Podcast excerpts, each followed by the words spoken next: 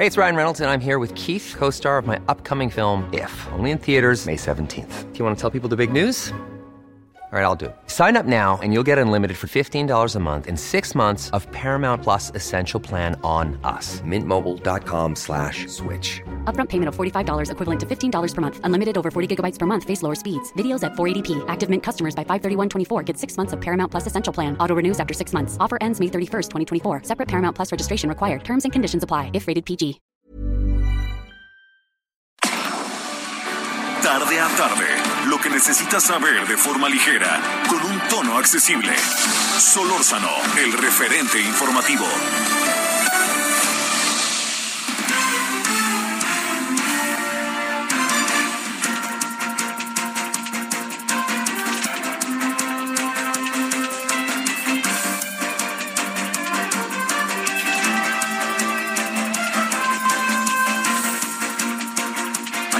A las 17 horas en la hora del centro. Gracias que nos acompaña. Día de la semana, martes. Primer día del mes de marzo del 2022. Agradeciéndole profundamente que esté con nosotros y deseando que haya estado hasta ahora teniendo un buen día, buen día de martes, soleado aquí en la Ciudad de México, pero me da la impresión de que está contaminado.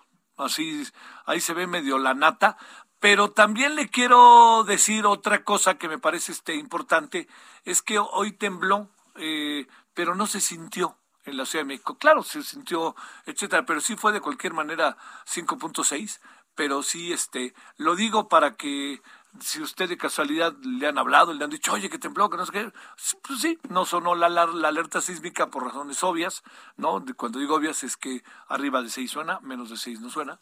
Entonces, como nada para, para, para no estar atento, va- perdón, todo para estar atentos, nada para inquietarse demasiado al momento, ¿no? Ya ve que estas cosas en cualquier momento puede pasar algo y se nos viene encima este muchos muchos recuerdos, pero sobre todo muchos muchas circunstancias que pueden ser muy muy este muy dolorosas y muy de atender y muy de estar atentos todos, ¿no? Bueno, no trato por ningún motivo de ponerle cara de que, este, eh, de, menospreciar las circunstancias.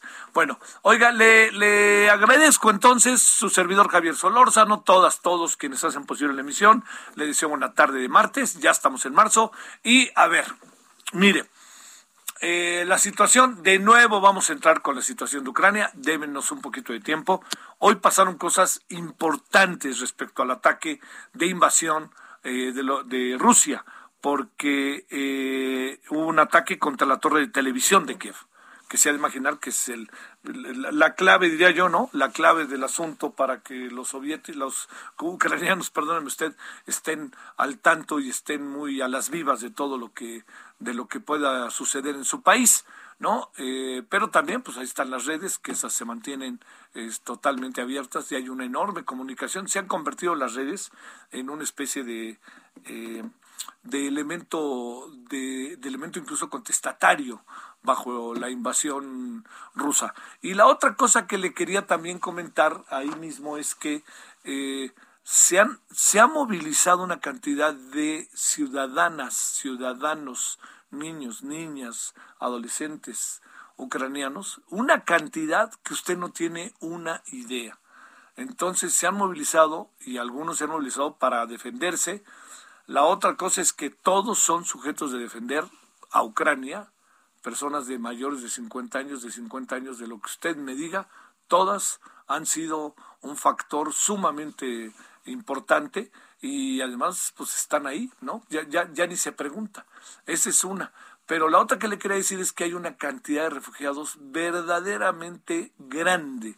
Esto no lo, no lo perdamos de vista. Y habrá que ver qué acaba pasando con la gran cantidad de ciudadanos ucranianos que están refugiados o que han ido saliendo de su patria, sobre todo a Polonia. Bueno, la situación sigue siendo rudísima. Al rato hablaremos cosa de nada con el señor Dejan Mihailovic hasta Serbia para que nos diga cómo van las cosas. Muy, muy brevemente, no, bueno, de aquí un, ratito déjeme reflexionar con usted. Han, han salido, han dado, han, han salido, se han dado a conocer varias encuestas.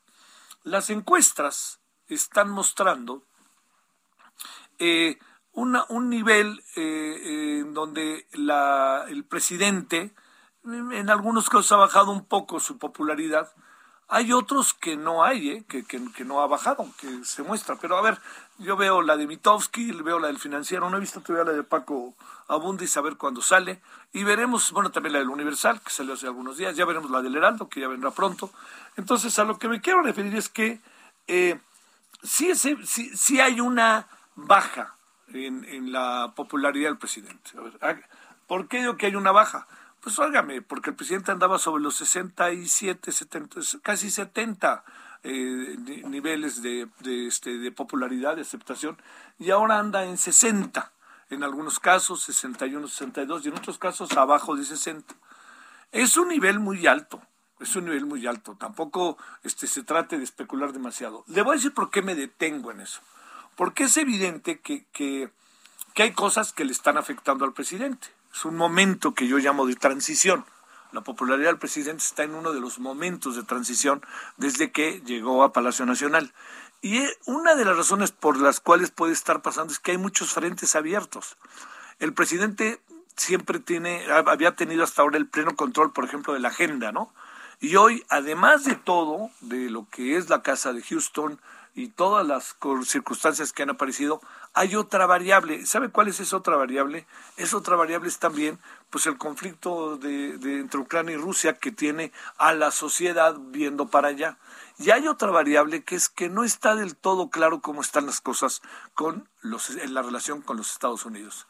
Bueno, eh, yo lo que le quiero plantear a ese respecto es que eh, las transiciones como estas de popularidades de los presidentes pues llegan, ¿no? Así le diría, no, no, no es un asunto en donde, bueno, hay diferentes circunstancias que la provocan.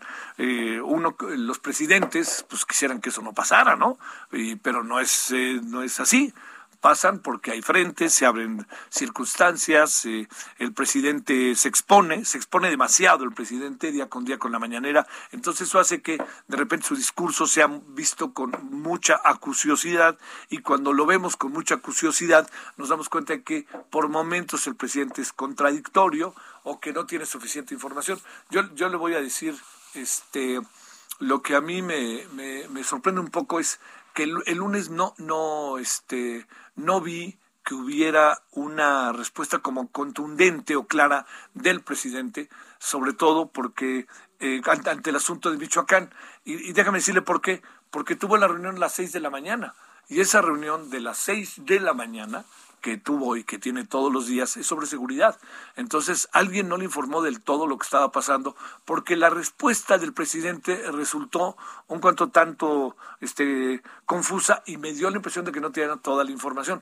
Todavía hoy están pasando cosas en ese sentido. Bueno, todo esto se lo cuento porque ahí eh, lo que está pasando también es que al, al estar el presidente sistemáticamente expuesto, pues pasan cosas como las que de repente queden, queda al estar expuesto, se alcanza a apreciar si se contradice, si dice una cosa por otra, y luego las encuestas pues acaban, de alguna manera acaban tocando, ¿no? Diría yo, la puerta, ¿no? De los ciudadanos y los ciudadanos alcanzan a apreciar. Esto no significa que no quieran al presidente, sino tampoco, tampoco partamos de que los ciudadanos no saben en qué están, qué hacen y a qué se dedican y qué ven y son parte de este país y quién es su presidente.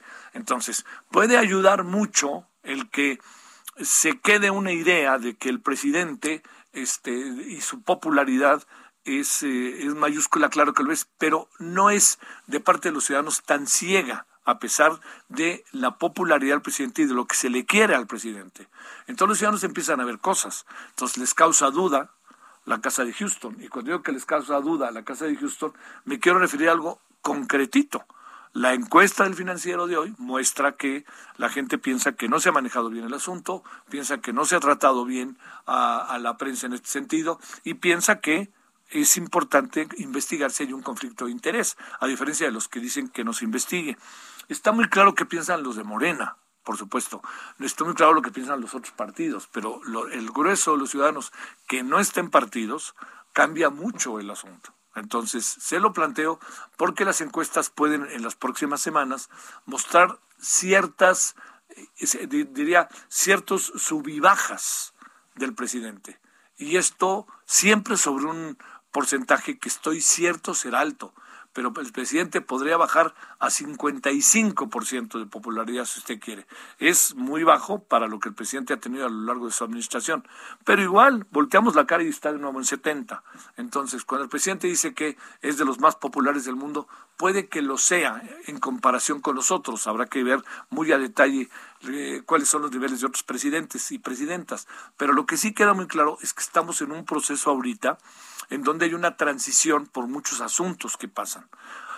Hay que ver qué va a acabar pasando con la revocación de mandato. Yo pongo mucho énfasis en ello. Yo, está clarísimo cuál va a ser el resultado. Yo no estoy de acuerdo en la, en la revocación de mandato. No creo que sea un ejercicio particularmente útil en función de, de, la claridad con la que los ciudadanos vemos al presidente, pero lo que sí me parece es que ahí pueden aparecer variables que no le van a gustar mucho quizás al presidente y a sus seguidores. Por ejemplo, la participación, ¿será alta o será baja? Segundo, no le echen la culpa al INE de algo que no ayudaron al INE a hacer y que estaba en sus atribuciones hacerlo. Tercero, es muy claro que el presidente va a quedar con un porcentaje altísimo en comparación del total de, de, participación que se tenga, pero el gran asunto sigue siendo, se alcanza el 40% para ser vinculante, no hay necesidad de que sea vinculante, ¿no? Porque está muy claro lo que va a pasar, pero a lo que me refiero es, eso de ser vinculante le da un gran peso y una gran legalidad, que yo supongo que también andan buscando eso. Bueno, dicho todo esto, eh, tengo la impresión de que estamos en... Ah, bueno, viene la revocación de mandato, viene el tema de la reforma eléctrica, que no está muy claro qué vaya a pasar. Estoy cierto que la van a aprobar, pero lo que le quiero decir es que van a hacer valer el, Parlamento abierto, sí o no. Luego viene la propuesta del presidente que está por llegar de la reforma electoral y vienen las elecciones. Entonces, con todos esos panoramas van a pasar cosas. Y esto, por favor, no menospreciemos a la sociedad. La sociedad lo ve, piensa, por más que esté a favor del presidente. Dice, bueno, a ver qué pasa aquí, qué pasa con la Casa de Houston. Que me expliquen. Esta explicación que se dio a través de una empresa que asimismo hace una evaluación de si hay conflicto de interés o no, se audita, bueno, pues no, por ahí no va, ¿no? Por más, no, es que se hizo muy bien, no, pues lo debe ser una autoridad, una autoridad judicial de este país, lo debe de hacer alguien que diga, a ver, aquí está, vamos, sí o no, y eso fortalece más. Si no hay conflicto de interés, fortalece más. Lo que sí sucede es que esto ya le dio un pegue, si me permite, ¿no? Un, un rozón al presidente con la claridad del tema que tiene que ver con que hay presumiblemente una contradicción entre el discurso del presidente, los principios del presidente y lo que hace su hijo, que tiene la plena libertad de hacerlo, pero que al fin y al cabo es el hijo del presidente. Es una paradoja, diría, ¿no? Bueno, ahí le dejo todo eso para pensar. No se anden emocionando quienes quieren ver al presidente con baja popularidad, no. Yo creo que hay que saber leer los signos. Es evidente que algo está pasando. Es un momento de transición. Hay que ver qué anda pasando. Y esto nosotros como actores primero. ¿No nos parece? Digámoslo. Nos parece, digámoslo. Nos parece el presidente, pero no nos gustan algunas cosas, digámoslo. Yo creo que de eso se trata cualquier movilización de las sociedades modernas, ¿no? Y que no, yo diría modernas y de la historia de la humanidad, ¿no? El que no habla, Dios no lo oye, diría el dicho. Bueno, aquí andamos agradeciéndole este tema que le acabo de mencionar, creo que va a ser un tema importante en las próximas semanas, ¿eh? Así uno lo ve venir, pues. Bueno, vámonos a las 17:13 en la hora del centro, en este día que es el primer día del mes de marzo, es martes de este 2022. Vámonos hasta Serbia para hablar de Ucrania. Solórzano, el referente informativo.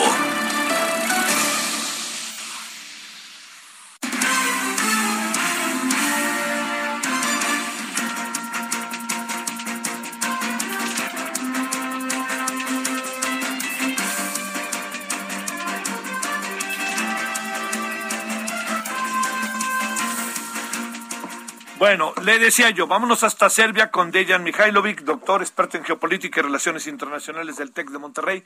Dejan, pues te volvemos a molestar, pero da la impresión de que avanza y avanza inexorablemente la invasión, pero empieza a tener, híjole, resultados fuertes y resultados que pueden ser, eh, pues en la medida en que esto avanza y en la medida en que esto se alarga, pues tengo la impresión, Dejan, que más muertes habrá, ¿no?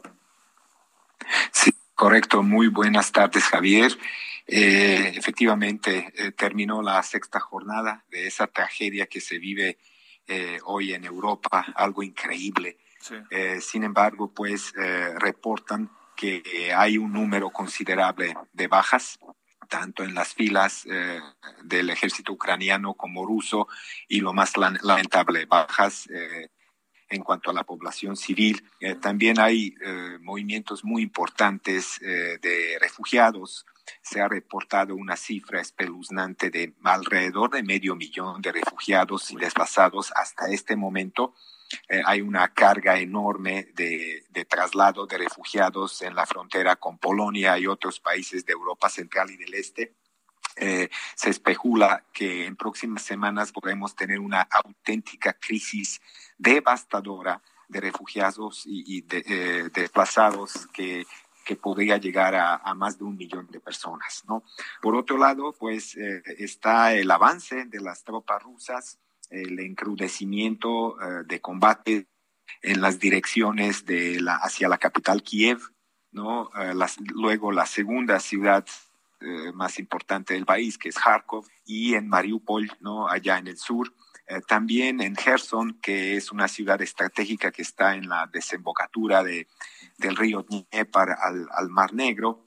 Hasta este momento, pues, hay avances de las tropas eh, eh, rusas y veremos si se logra algo el día de mañana. Eh, mañana miércoles, aquí ya es pasada medianoche, entonces mañana miércoles está convocada la segunda ronda de negociaciones, en esta ocasión en la frontera entre Bielorrusia y Polonia, y el, mañana veremos prácticamente que están dispuestos ambos bandos para lograr alto al fuego ¿no? y una paulatina pacificación del país, eh, Javier. Oye, a ver, Dejan, eh, tu, tu, mirada de las cosas. Hoy hubo un ataque a la televisión pública de Kiev. Esto eh, es la televisión, pregunto, nacional. ¿Qué consecuencias puede tener para la comunicación local? ¿Qué papel están jugando las redes? ¿Qué has alcanzado a apreciar de ella? Sí, eh, estuvimos platicando sobre esto de manera implícita los días pasados, ¿no? Eh, en este momento también se está desatando una especie de guerra cognitiva, que es la guerra informativa, que es la guerra de infiltrar muchas informaciones que distorsionan o tergiversan a los hechos o simplemente son eh, mentiras. sí, es cierto, fue afectada la torre de la televisión. en ese sentido, podemos decir que eh, tanto el gobierno ucraniano como Kremlin están tratando de convencer eh, no solo la opinión pública doméstica, sino a nivel global, eh, lo que están haciendo ellos es lo necesario y es legítimo. en ambas partes hay situaciones que son altamente cuestionables, eh, muy problemáticas. Eh, por ejemplo, el día de hoy me sorprendió la noticia de que eh, las autoridades ucranianas violan los derechos humanos a una parte de la población extranjera que vivía en Ucrania y que buscaba un refugio cruzando la frontera, sobre todo parte de la población procedente de África y de algunos otros países, y donde tenemos ya por primera vez algunos testimonios de racismo y este, segregación aplicada eh, por ahí. Y ni se diga, ¿no? También eh, portavoces de Kremlin eh, con la insistencia de que lo que está pasando en realidad es una lógica consecuencia de las presiones que Rusia sufrió y el acoso que sufre en últimos meses y años. Seguiremos presenciando estas disputas, obviamente. recordarás que yo desde un principio te decía que eh, este conflicto es el retrato vivo de un eh, nuevo caos dentro de un orden bastante viejo, desgastado, diría yo. Eh, estoy cada vez más cerca de, sacar una conclusión de que la Guerra Fría nunca terminó, de que fuimos engañándonos a nosotros mismos y espero que en algunos próximos programas podamos incluso enfatizar ese asunto desde lo que es la geopolítica como una disciplina que ofrece bases teóricas para analizar eh, hechos como este. Ah, caray, esto, bueno, todo esto junto es un cóctel brutal. Pero a ver, si te parece, Dejan, para entrar a la parte final, concentrémonos en lo que está pasando adentro también de Ucrania, en donde empieza a haber signos claros, nos dices, de racismo, de violación de derechos humanos, y diría yo, agregaría otra cosa, la mirada que se empieza a tener como de populismos, como de el papel que empieza a jugar el presidente ucraniano y los señalamientos directos en contra de Putin, al que algunos de repente lo califican como una especie de neonazismo, ese mismo neonazismo del que se habla al interior de Ucrania. ¿Ante qué estamos? ¿Ante esto que decías, una guerra cognitiva? ¿Y ese es, uno de sus escenarios? Pues sí, lamentablemente, eh, Javier, eh, yo tengo una, idea que, que, manejo desde hace ya bastante tiempo. Eh, yo creo que estamos presenciando la guerra de dos capitalismos. Hay un capitalismo cognitivo que aspira a una especie de gulag digital al cual prácticamente todos podemos caer presos. Yo creo que si Solzhenitsyn hubiera eh, eh, tenido la oportunidad de, ver lo que está pasando hoy, agregaría un tomo nuevo, ¿no? A su magna, magna obra, el archipiélago Gulag. Y por otro lado, ese capitalismo realmente existente, por así llamarlo, que sigue bebiendo de aguas eh, del nacionalismos, eh, ideologías de extrema, de, extrema izquierda, de extrema derecha, incluso izquierda, en, menor término, ¿no? Y eh, que se está basando en una explotación frenética de los recursos naturales, provocando pues la devastación eh, ecológica a lo largo de nuestro planeta. yo creo que si, y si estos ingredientes lo ponemos como un punto de partida, comprenderíamos que el día de hoy más allá del enfrentamiento entre dos países, dos ejércitos, eh, dos líderes, ¿no? Llámelo como quieras, está esta idea de que, ¿qué pasa hoy con el Estado-Nación?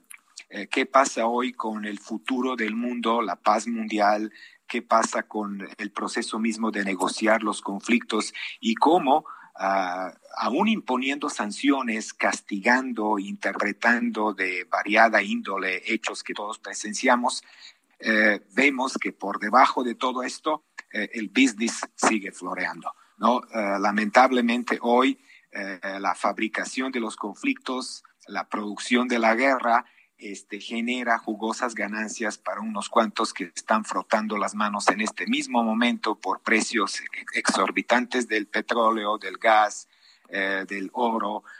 vaya, es un asunto muy interesante. Pero para ser más enfático y contestarte eh, directamente, eh, hay nuevamente aquí una obligación moral para que nosotros revisemos y una y otra vez repitamos, eh, no tiene perdón la incursión violenta de las tropas rusas al territorio de un país soberano. Y dos, ese país soberano invadido y muchos otros factores contribuyeron bastante para que esto sucediera. y, entre otras cosas, durante muchos años atrás, eh, grupos neonazis de extrema derecha que se afilaron incluso eh, en partes oficiales del ejército ucraniano, eh, cometían crímenes bastante notorios, solo que la opinión pública mundial volteaba para otro lado, en las zonas de Lugansk y Donetsk. en estos ocho años de este conflicto en el territorio dentro de Ucrania, ya tenemos 15 mil muertos y una buena parte de ellos eran civiles. Hoy puedes ver algunas formaciones paramilitares en Ucrania que resisten a las tropas rusas con saludos nazis y, y suástica, el símbolo de suástica. Y esto es lo que no queremos. No queremos presenciar una especie de neoimperialismo ruso, pero tampoco queremos que esto se nos presente como si fuera una batalla entre ellos y nosotros en el viejo discurso eh, del Bush eh, hijo cuando al justificar la incursión de Estados Unidos en Irak, decía que esta guerra eh, es una guerra de la civilización contra la barbarie y que Dios no es neutral en esta lucha. Eh, este nuevo escenario, por más que es una continuidad de esa crónica inestabilidad del capitalismo como un sistema mundial y de las relaciones entre es bastante diferente. Aquí no hay luchas entre democracias y autoritarismos. Eh, aquí hay una lucha trágica, triste, entre dos pueblos eslavos de un pasado histórico y un eh, conjunto cultural muy común eh, y donde prácticamente las grandes potencias usan el territorio de un tercer país para exhibir el músculo y salvaguardar sus propios intereses. Creo que puede ser una lección y un aprendizaje muy importante porque hay muchas Ucranias en el mundo. Sí. Dejan, gracias en verdad, ¿eh? gracias, muy interesante. Pues si no te importa, a ver si te seguimos buscando en la semana, perdón. Claro que sí, con mucha disposición. Eh, recuérdame para que en la próxima conversación enfaticemos la decisión del gobierno mexicano el día de hoy, que me llamó mucho la atención. México no impondrá sanciones a Rusia. ¿Qué piensas así? ¿Está bien, mal? ¿Cómo lo ves? Muy en breve, que tenemos cinco segundos. Eh, muy, muy brevemente, ayer me preguntaste sobre afectaciones a países como Serbia. Eh, Serbia no va a imponer las sanciones a, Rusia, pero condenó eh, la... El referente informativo regresa luego de una pausa. Estamos de regreso con el referente informativo. En el referente informativo le presentamos información relevante. Seguridad y economía, los temas tratados entre Ken Salazar y López Obrador. Ciudad de México tiene 100% de vacunación contra el COVID-19, asegura López Gatel. Reportan déficit en lluvias. Ha llovido hasta un 17.7% menos según Conagua. Por cambio climático, 48% de las especies terrestres podrían extinguirse, asegura la ONU. Explotan dos talleres clandestinos de pirotecnia en Tultepec. Citas electrónicas del Poder Judicial de la Ciudad de México arrancan sin problemas en 40 juzgados. Esperamos sus comentarios y opiniones en Twitter. Arroba Javier Solórzano. Arroba Javier Solórzano.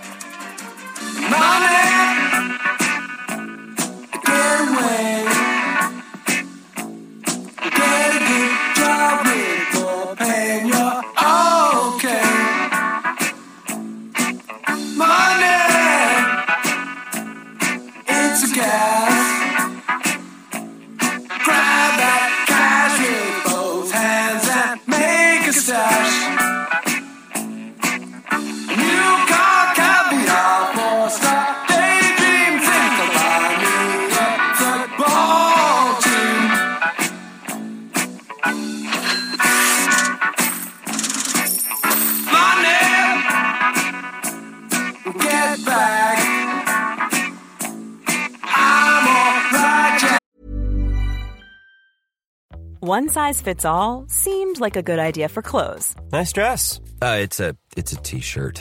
Until you tried it on.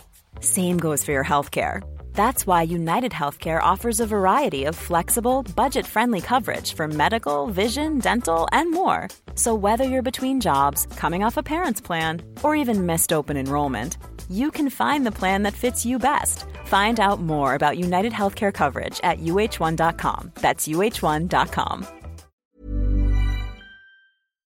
Keep your hands off of my stack. it's a hit. Don't get me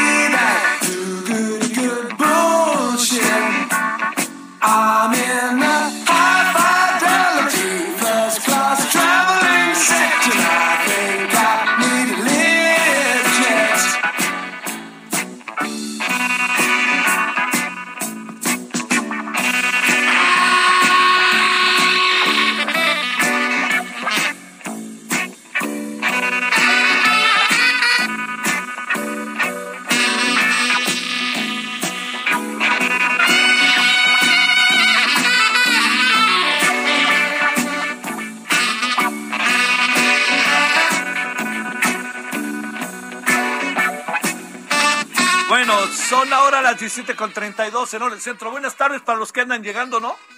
Para los que andan asomándose apenas, buenas tardes. Espero que hayan tenido un buen día hasta ahora. Este, oiga, estamos escuchando a Pink Floyd. Maravilloso. Y esta que fue famosísima esta canción. Dice muchas cosas esta canción. Se llama Money, lana, dinero, pachocha. Esto en 1973 se hizo este disco, ya hace 49 años. La banda de rock británica Pink Floyd, maravillosa, lanzaba uno de sus discos más exitosos, que además se convirtió en una expresión que se utiliza muchísimo, ¿no? The Dark Side of the Moon, el lado oscuro de la luna. Es preciosa la expresión, ¿eh? la verdad. Bueno, ahí estamos escuchando a Pink Floyd.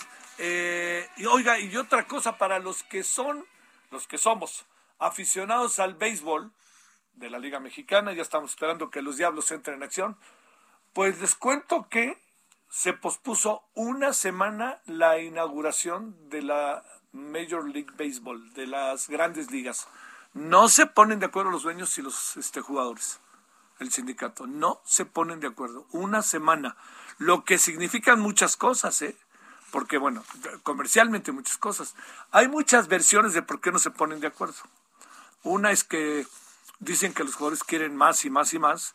Eso dicen los dueños. Y los dueños y los jugadores que dicen que les, no les quieren dar lo que se merecen es un conflicto muy importante ¿eh? para el desarrollo del deporte en Estados Unidos y para el negocio.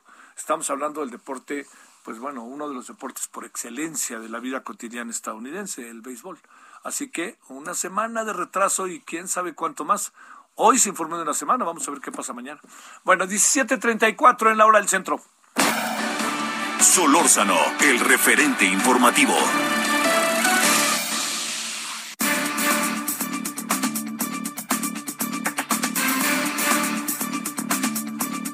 Bueno, eh, a ver, hay una buena cantidad de temas sobre seguridad. Le hemos pedido a Michael Chamberlain, defensor de derechos humanos, hablar con él de, de una buena cantidad. Espero no abrumarlo, pero son muchos los asuntos que están enfrente. Bueno, primero, si, bueno, eh, Michael, ¿cómo estás? Muy buenas tardes. Hola Javier, buenas tardes, gusto en saludarte. Bueno, ¿qué te parece si yo yo propongo un orden y pues tú me vas diciendo, ¿no?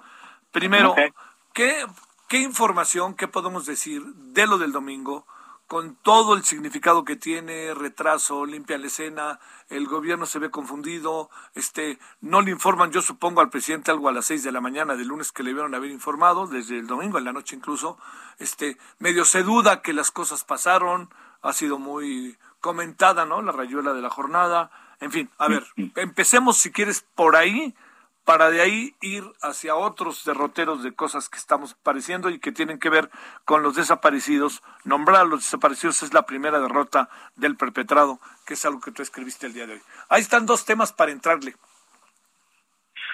Bueno, eh, sí, a ver, eh, ¿qué sí sabemos que pasó el domingo según las imágenes que han circulado? Es que eh, hubo una serie de personas ejecutadas, estaban de espaldas, este, con las manos en la nuca.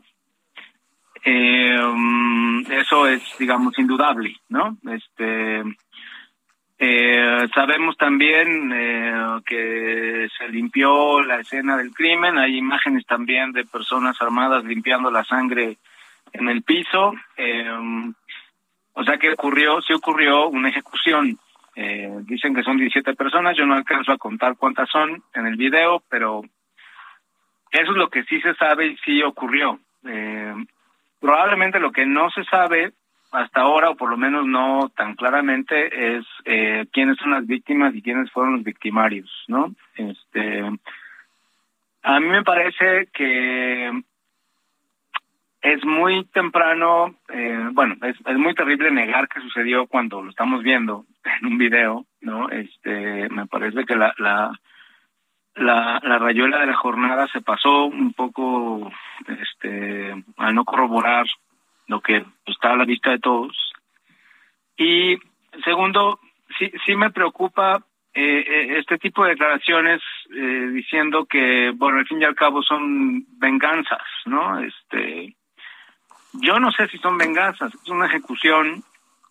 Yo no sé quién empezó, ni quién es el bueno ni quién es el malo. Este, me parece que en un Estado de Derecho eh, las autoridades civiles no deberían eh, permitir que esto suceda y no debería verse como un asunto ajeno, ¿sabes? Como es, este es un asunto entre entre los malos que se ajustan cuentas. Es, ese discurso lo venimos escuchando desde Felipe Calderón y me parece que es equivocado porque todos vivimos en este país, todos estamos bajo las mismas leyes y a todos nos interesa, nos importa eh, que vivamos, eh, que no suceda esto en, en México, ¿no?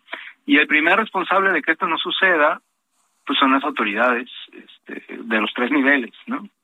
Entonces, eh, antes que esperar que estos hechos manchen o tiznen a nadie, eh, debería ser una expresión de preocupación por parte del presidente y de todos eh, por mirar que no vuelva a suceder. Este, creo que es el punto de fondo. Sí, sí, sí.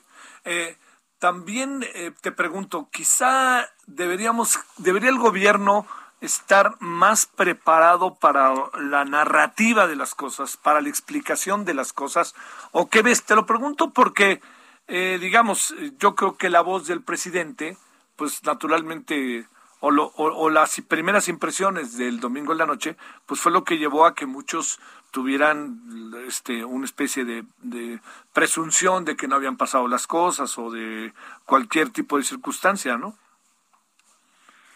Mira, yo creo que sí, definitivamente. A mí, me parece que hay una especie de negación de, que esto sigue sucediendo. Eh, y, y, algunos eh, comentaristas, opinadores más cercanos a la 4T, eh, pareciera como que empiezan a justificar este tipo de cosas. Y, y, y, yo creo que eso no nos hace bien tampoco. Es decir, dicen eh, eh otras fuentes que de Estados Unidos, por ejemplo, que el, los grupos criminales controlan el 35% del territorio y esto se niega. Hay, hay universidades como la de Leiden o la Universidad de Ginebra diciendo en México hay un conflicto armado interno y esto se niega. Eh, por lo menos habría que abrir el debate, pero lo más lo más doloroso, eh, Javier, es cuando cuando ya no contamos estos presuntos enfrentamientos, sino cuando estamos contando los muertos y los desaparecidos y y eso parece que termina siendo pues del cajón de, de encinas, ¿no? Que vaya y lo resuelva ya lo hemos platicado en otro momento, y como si no fuera esto un asunto de, de, Estado, ¿no? Entonces, el, discurso se, se acopla a una negación de la realidad y cuando es demasiado atrevida como en estos casos, pues bueno, es un asunto que nos es ajeno, ¿no? Es un poco como el conflicto en Ucrania y está muy lejos para resolverlo, ¿no? Sí, claro, claro. A ver, ahí mismo, este, para, para cerrar, digamos, todo está ligado, ¿no? Pero a, a, sí mismo para poder tener como un, más elementos. Esta, esta idea de que el presidente, que no es la primera vez que se plantea, ¿no? Que, que no se llame a los cárteles por su por el nombre de, puedo decir tipo cártel Jalisco como le llamaban al cártel de Tijuana al cártel del Pacífico que desde hace tiempo muchos hemos dicho que pues que lo quitemos, pero en este caso el cártel Jalisco se autodefine como el cártel Jalisco, ¿no? A ver, hay que algo sobre reflexionar sobre eso también que tiene que ver con una narrativa que supongo que pues sí coloca una serie de especulaciones sobre las ciudades o los estados que se denominan como los cárteles. Mira, desde, hace mucho tiempo el no nombrar las cosas es una forma eh, de negar también lo que pasa y en muchos casos yo recuerdo que nombrar a los cárteles eh, le costaba la vida a los periodistas, ¿no? Sí, claro. Yo recuerdo a los Zetas en el norte del país hace nueve, diez años, este, donde la gente decía los de la última letra. Claro. o los de la letra. Los de la letra, exacto, porque nombrarlos, nombrarlos, este, pues era una sentencia de muerte, ¿no? Y, y yo no sé si en parte por, por el temor, por la amenaza o por la costumbre, muchas veces en este tipo de conflictos justamente no sabemos quiénes son. Este es un buen ejemplo, ¿no? Y me parece que no nombrarlos de entrada eh, no nos ayuda a entender de qué, de qué naturaleza es el conflicto y de qué carácter es el conflicto. No podemos darle seguimiento a los perpetradores, a los no, a su a todos sus hechos, este, y entonces parece como si cada vez fuera algo espontáneo, algo inexplicable, algo asombroso, ¿no? Este, me parece que es importante nombrar. Y en este caso, como bien dices, pues ellos mismos se nombran así. Sí.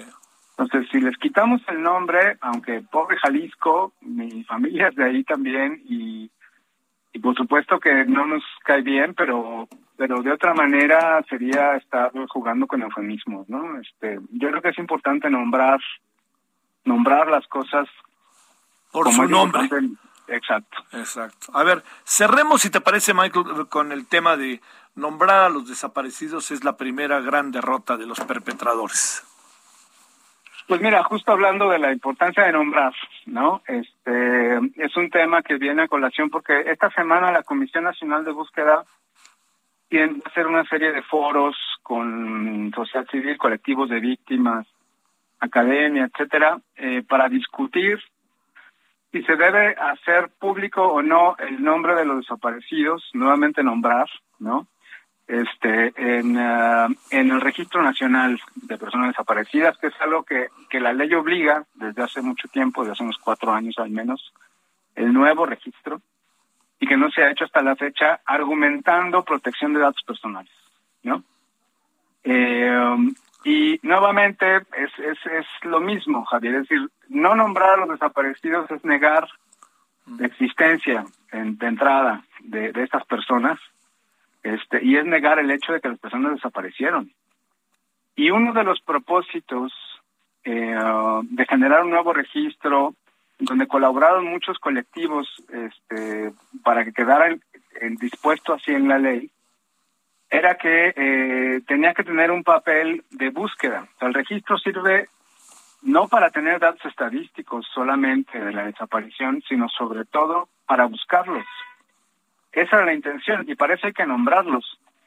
Y no se nombra, entonces sabemos que hay 100.000 personas o casi 100.000 personas que siguen desaparecidas a la fecha, 250.000, alrededor de 250.000, que en algún momento estuvieron desaparecidas, según el mismo registro, pero no sabemos quiénes son, de dónde son, qué edad tienen, eh, de qué entidad son, o sea, no tenemos más, más este conocimiento, ¿no? Y eso es una manera también de negar que nos pasa lo que nos pasa, esta crisis de violaciones a derechos humanos, este, eh, y es negar lo más preciado que es el negar el nombre de la persona que, vaya, pues estuvo viva, tuvo un proyecto de vida, y esto fue truncado y esto también es una violación a derechos humanos. Entonces está, está esa disputa ahora. Eh, escribo el artículo justamente argumentando estas razones históricas o, de cómo se construyó la ley, pero sobre todo haciendo énfasis en que al único que le conviene que no se nombre a los desaparecidos o que no se nombre la realidad es a los perpetradores. Nombrar, nombrar, nombrar es la primera derrota de los criminales. ¿no? Oye, para cerrar en breve, con base a tu experiencia, lo que has recogido, ¿tienes una idea más o menos acabada de lo que pasó el domingo en la tarde en Michoacán? Mira, parece indicar por el lugar en donde se encuentra que es una disputa entre efectivamente el cártel Jalisco Nueva Generación y algunos de los grupos apostados en Michoacán. Hay una disputa ahí del territorio este en este colindante, colindante entre los dos estados.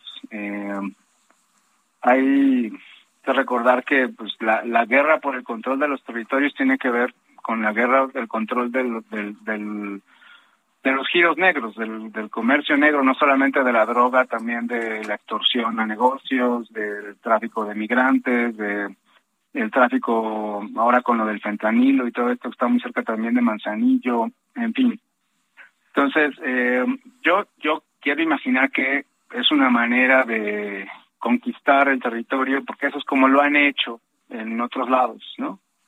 este, y esa historia, pues habría que contarla en ese contexto. Ojalá y algún periodista de investigación se animara a contarnos más la historia, ¿no? Sí, claro. Para allá va, para allá va. Hay varias versiones que se ve que se están investigando a profundidad. Michael Chamberlain, muchas gracias que estuviste con nosotros como siempre. Muy buenas tardes. Muchas gracias, Javier. Un abrazo. Para ti.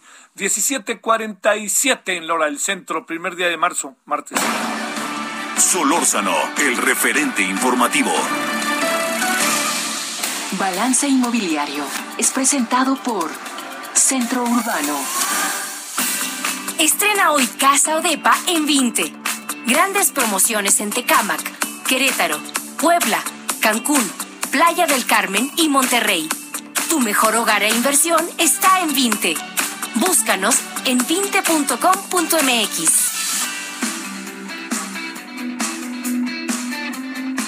Querido Horacio, ¿cómo has estado? ¿Qué me cuentas de nuevo? Querido Javier, pues después de las noticias tan terribles que te ha tocado estar narrando con todo este tema de Michoacán, pues te tengo una buena noticia para cerrar el martes. Fíjate que, que, hay una joven deportista mexiquense, Sofía Ramos, que es marquista. Y sucede que como competidora juvenil es campeona mundial y ya se está preparando para los Juegos Olímpicos de París en el 2024. Sin embargo, pues Sofía, igual que muchos mexicanos, proviene de familia de escasos recursos y batallaba mucho para entrenar y batallaba mucho para, poder hacer su vida cotidiana y siempre que le entrevistaban decía que una de sus aspiraciones es poder ayudar a sus papás a tener una casa. Y la muy buena noticia es que los empresarios del sector vivienda escucharon esta información, escucharon esta noticia, se pusieron de acuerdo, juntaron los recursos y hoy le entregaron su casa totalmente gratis a Sofía Ramos, competidora olímpica de México por caminata. Qué buena noticia, ¿no? Oye, a eso, mira, híjole, cuántas veces la verdad, Horacio, tú que estás en la en ese sector has oído que le vamos a entregar a fulano de tal por fin una casa y luego les entregan la casa, pues nomás les dan las llaves, ¿no? Pero las casas están para echarse a correr, ¿no? Sí, fíjate que precisamente el presidente de la Cámara de la Vivienda, presidente saliente, hoy es su último día y fíjate qué buena forma de terminar su gestión como presidente de Canadevi. Gonzalo Méndez es lo que decía, que él tuvo alguna llamada en algún momento que le dijeron, oye, ¿nos puedes ayudar con cemento y varillas? Y él dijo, pues ¿cómo con cemento y varillas? ¿Qué se van a poner solas o qué? Entonces de ahí salió la iniciativa, se juntaron los recursos y me parece que es lo que puede hacer la sociedad civil, estas tan satanizadas organizaciones de la sociedad civil que de pronto se pueden hacer esfuerzos complementarios a la labor del gobierno y sumarse a hacer eh, causas importantes como esta, ¿no? Imagínate que atletas en esa condición que necesitan un, unas condiciones adecuadas para que no se tengan que preocupar por la subsistencia. Imagínate preocuparte por la subsistencia y al mismo tiempo prepararte para una competencia olímpica, no, es sensato. Entonces, esto que hizo hoy la Cámara de la Vivienda entregando una, una vivienda a esta competidora mexicana me parece algo muy destacable. En este que te digo es el último día de la presidencia en Canadá de Gonzalo Méndez, que mañana habrá nuevo presidente en Cámara, es el, el, empresario poblano Alberto Moreno. Pero una muy buena forma de cerrar una gestión y una buena noticia para cerrar un martes de noticias complicadas entre Europa, entre Michoacán, terrible, ¿no? Pero bueno, eso, seguro que te mejora. ¿Qué edad tendrá? Si es campeona juvenil, hay que ser una mujer que menor de edad, ¿no? Debe tener 18, 19 años, muy jovencita. Qué bueno, oye. Además también que sea incentivo para los Juegos Centroamericanos y del Caribe, para los Olímpicos, Panamericanos, porque ya a partir del año que entra pues echa a andar todo. Además, este París viene más temprano, ¿no? Porque no es cada cuatro años, porque Japón se retrasó un año por la pandemia, ¿no? Sí, por supuesto, o sea, tenemos que entender unas nuevas, nuevas realidades y este tipo de noticias son buenas porque les dan incentivos a, a los jóvenes para que se pongan a, a saber que su esfuerzo se nota y que no dependen únicamente de lo que haga el gobierno, sino que la sociedad, ahora que con estas benditas redes sociales, es mucho más fácil que nos enteremos de lo que está pasando y en teoría tendríamos que dar respuestas nosotros mismos sin esperar al que, al que el gobierno haga toda la chamba, ¿no? Entonces, en ese sentido me parece una noticia muy destacada. Eh, eh ya, ya, te, ya te tengo el dato, tiene 18 años, 18 años Sofía Elizabeth Ramos Rodríguez, y, bueno, me parece que esto que como sociedad nos compete, ¿no? Involucrarnos y ver cómo podemos ayudar a causas importantes, en este caso como ayudar a una joven, ayudar a una joven deportista, y bueno, con una causa como la vivienda que les genera pues toda la tranquilidad que te da saber que el techo lo tienes para regresar. O sea, eso es una gran ventaja en, un, en, en, en sociedades que tenemos altos problemas de pobreza, como sabemos, y que es el entorno en el que se mueven muchos de nuestros jóvenes deportistas, ¿no? Y el orgullo de familia, que es tan importante, ¿no? Bueno, y, aquí fue lo primero que se dijo, que este es un gran mérito de sus padres, porque sabemos que los deportistas no siempre son el, resultado del impulso de las comisiones del deporte. En este caso es un gran mérito de los papás que reconocieron el esfuerzo de, su hija, la apoyaron y la llevaron a eso, a ser campeona juvenil y a ser una eh, fuerte esperanza de México de cara a los Juegos, a los Juegos Olímpicos. Te mando un gran saludo, Horacio Urbano. Buenas tardes, buen martes. Abrazo, querido Javier. Buenas tardes. Hasta luego. Balance Inmobiliario fue presentado por Centro Urbano. Solórzano, el referente informativo.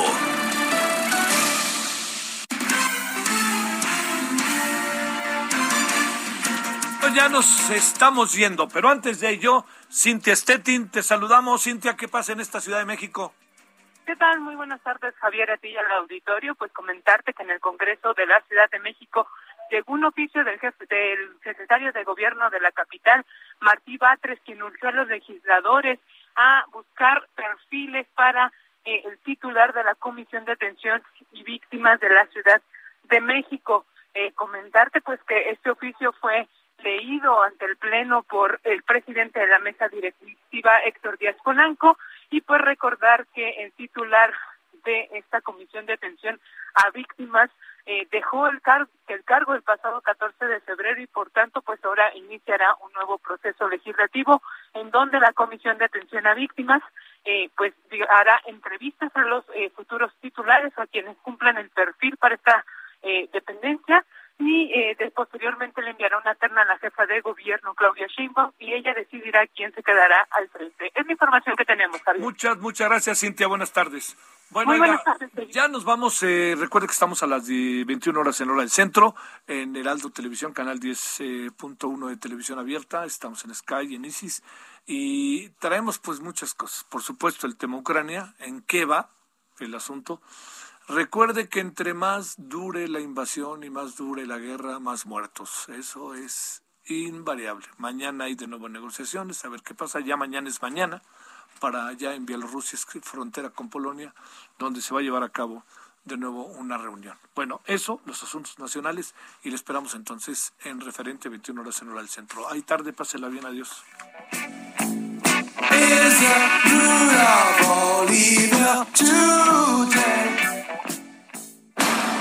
Hasta aquí, Solórzano, el referente informativo.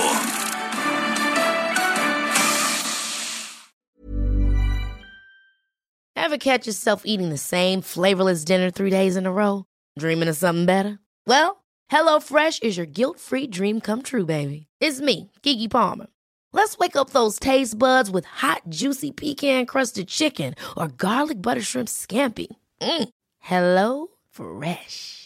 Stop dreaming of all the delicious possibilities and dig in at HelloFresh.com.